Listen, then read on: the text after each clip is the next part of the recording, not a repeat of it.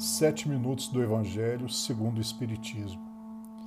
Não devemos temer as chagas e cicatrizes do nosso corpo, visto que diariamente nascem e morrem milhões de células na nossa vestimenta carnal.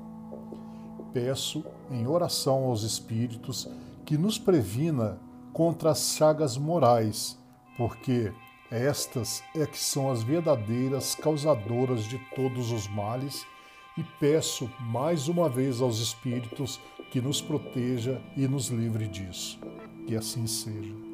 Estamos hoje no episódio de número 13, e ao abrir o Evangelho segundo o Espiritismo, fui direcionado para o capítulo de número 13 do Evangelho, que diz que a vossa mão esquerda não saiba o que dá a vossa mão direita. Fazer o bem sem ostentação. Tomai cuidado de não fazer as vossas boas obras diante dos homens para serem vistas por eles. De outro modo, não recebereis a recompensa de vosso Pai que está nos céus. Então, quando derdes esmolas, não façais soar a trombeta diante de vós, como fazem os hipócritas nas sinagogas e nas ruas, para serem honrados pelos homens. Eu vos digo em verdade que receberam sua recompensa. Mas quando derdes esmola, que a vossa mão esquerda não saiba o que dá a vossa mão direita, a fim de que a esmola esteja em segredo. E vosso Pai, que vê o que se passa em segredo, dela vos entregará a recompensa. São Mateus capítulo 6, versículos de 1 a 4. Jesus, tendo descido da montanha, uma grande multidão do povo o seguiu. E ao mesmo tempo um leproso veio a ele e o adorou, dizendo-lhe: Senhor, se quiserdes, podereis me curar. Jesus, estendendo a mão, tocou-lhe e lhe disse: eu quero, estás curado. E no mesmo instante a lepra foi curada. Então Jesus lhe disse: Guardai-vos de falar disto a alguém, mas ide vos mostrar aos sacerdotes e oferecei o dom prescrito por Moisés, a fim de que isso lhe sirva de testemunho. São Mateus capítulo 8, versículos de 1 a 4. Fazer o bem sem ostentação é um grande mérito.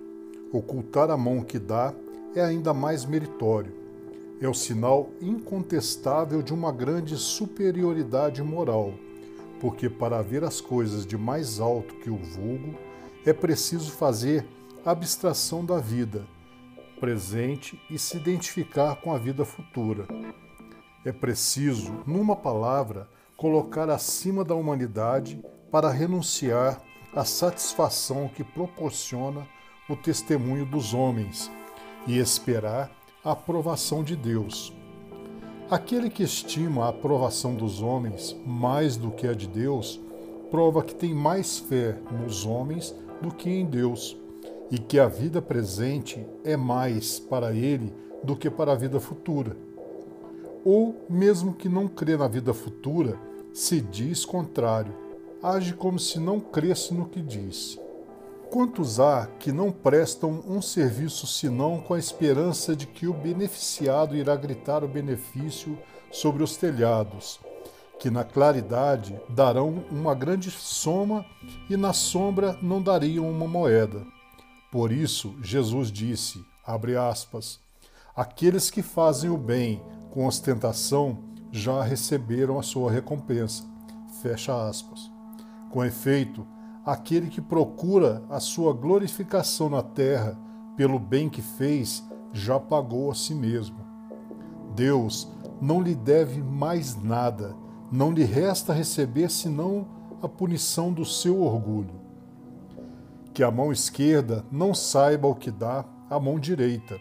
É uma figura que caracteriza admiravelmente a beneficência modesta. Mas, se há modéstia real, há também a modéstia simulada, o simulacro da modéstia real.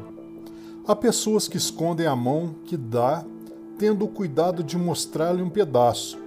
atento se alguém não a viu esconder. Indigna paródia das máximas do Cristo.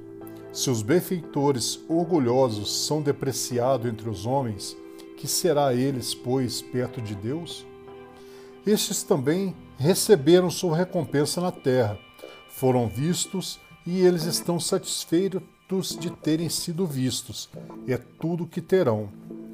Qual será, pois, a recompensa daquele que faz pesar seus benefícios sobre o beneficiado, que lhe impõe de alguma sorte testemunhos de reconhecimento, lhe faz sentir a sua posição em exaltando o preço dos sacrifícios que se impôs por ele?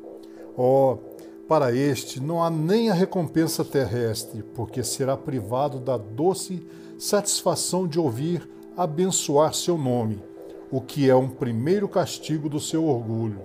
As lágrimas que seca em proveito da sua vaidade, em lugar de subir ao céu, recairão sobre o coração do aflito e o ulcerarão. Bem que se faz é sem proveito para si, uma vez que o censura, porque todo benefício censurado é uma moeda falsa e sem valor. E na nossa mensagem final, temos que o poder da oração é a manifestação da energia. Assim como existem técnicas científicas para a libertação da energia atômica, existem também processos científicos para a libertação da energia espiritual através do mecanismo da oração. Esta afirmativa é uma delas. O Senhor é meu pastor, nada me faltará. Desejo a você, em nome de todos os bons espíritos que agora reunidos próximo a nós, que nos deem graças, nos abençoem e direcionem toda nossa caminhada diária. Em nome de nosso Senhor Jesus Cristo, que assim seja.